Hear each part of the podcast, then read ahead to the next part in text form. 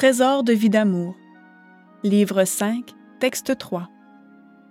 Il s'est penché sur elle. Il y a bien des mystères en suspens relativement à la nature de l'esprit. Car Dieu soi-même est esprit, bien avant d'être Père, Fils ou Saint-Esprit. Ce n'est donc pas l'Esprit Saint de la Trinité qui s'est penché sur Marie pour la féconder, mais Dieu qui devient alors Père par le fait de se donner un Fils, appelé à devenir Dieu le Fils. Il s'est penché sur elle. Dans Vie d'amour, Marie-Paul, évoquant le grand mystère de l'incarnation, nous dit fort joliment qu'il s'est penché sur elle et la couverte de son ombre. Vie d'amour, volume 7, page 115-116. Elle, on le sait, c'est Marie qui allait devenir la mère de Jésus. Mais qui est il Quel nom ce pronom remplace-t-il?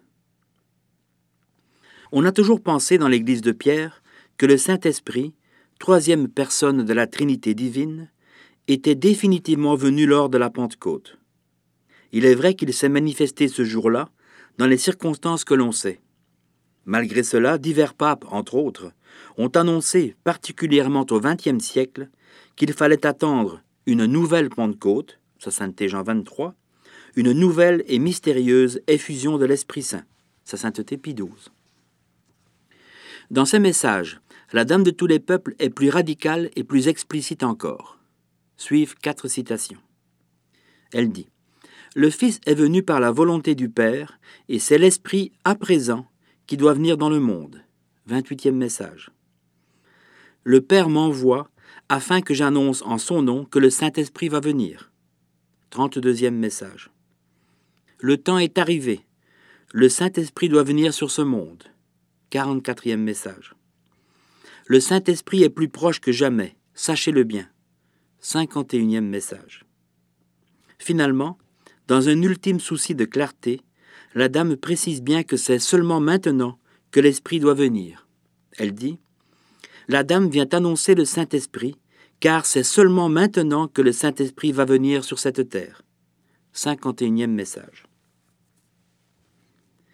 En vérité, dans cette optique, à savoir que le Saint-Esprit ne serait pas encore venu sur la terre, il faut revoir ce qui, dans l'interprétation des Écritures, lui est traditionnellement attribué.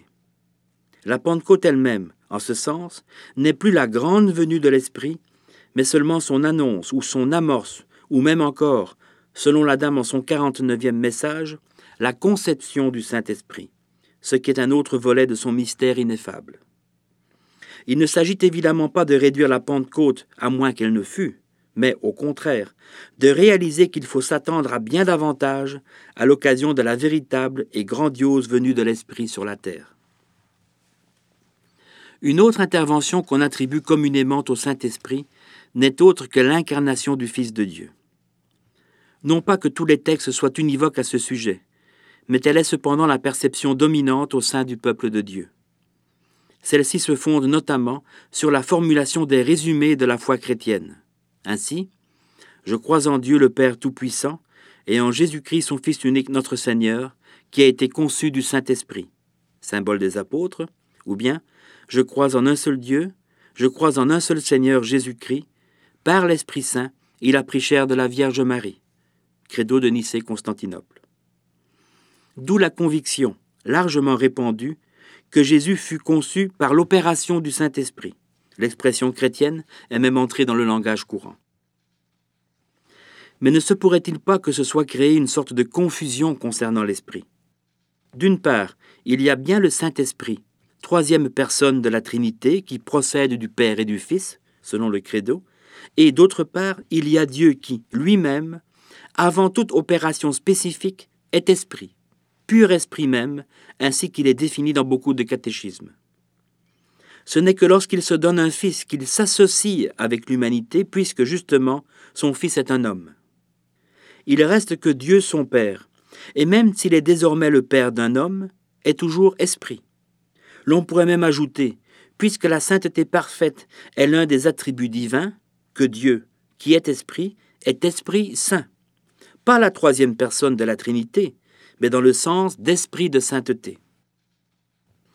Quand l'ange Gabriel annonce à Marie qu'elle sera la mère du Fils de Dieu, lui disant L'Esprit Saint viendra sur toi, Luc 1,35, ce n'est donc pas tant à la personne du Saint-Esprit qu'il se réfère, mais à Dieu, désormais Père, et non moins éternellement Esprit. De toute façon, dès lors que le Saint-Esprit, troisième personne, procède du Père et du Fils, on voit mal comment il pourrait être personnellement à l'origine du Fils dont il procède. Et même s'il est bien établi que, dans le mystère de la Trinité divine et désormais de la quinternité, chaque personne peut représenter les autres, qui m'a vu a vu le Père, a dit Jésus, il reste que les rôles, attributions, fonctions ne sont aucunement interchangeables. Et c'est ce que rappelait opportunément saint Athanase dans son symbole de foi si bien formulé Le Fils est du Père seul, le Saint-Esprit est du Père et du Fils. C'est aussi ce que dit la Dame de tous les peuples en ses messages. D'une part, elle dit Seigneur Jésus-Christ, Fils du Père, et d'autre part, le Père et le Fils veut envoyer l'Esprit. 38e message. C'est enfin ce que Marie-Paul nous dit en vie d'amour, à propos de la phrase de l'archange rapportée par Saint Luc, à savoir L'Esprit Saint viendra sur toi, et la puissance du Très-Haut te couvrira de son ombre, en nous rappelant bien que ce n'est pas le Saint-Esprit, le troisième de Dieu, mais le Père qui s'est penché sur Marie. Lui dont la puissance a fécondé la divine Immaculée de celui qui serait désormais leur fils à tous deux. Elle écrit, Vie d'amour, volume 7, page 115, Dieu le Père savait que Marie accepterait tout pour la cause de l'humanité, qu'elle accepterait toutes ses volontés. C'est pourquoi il s'est penché sur elle et l'a couverte de son ombre. Texte daté du 17 juillet 2009.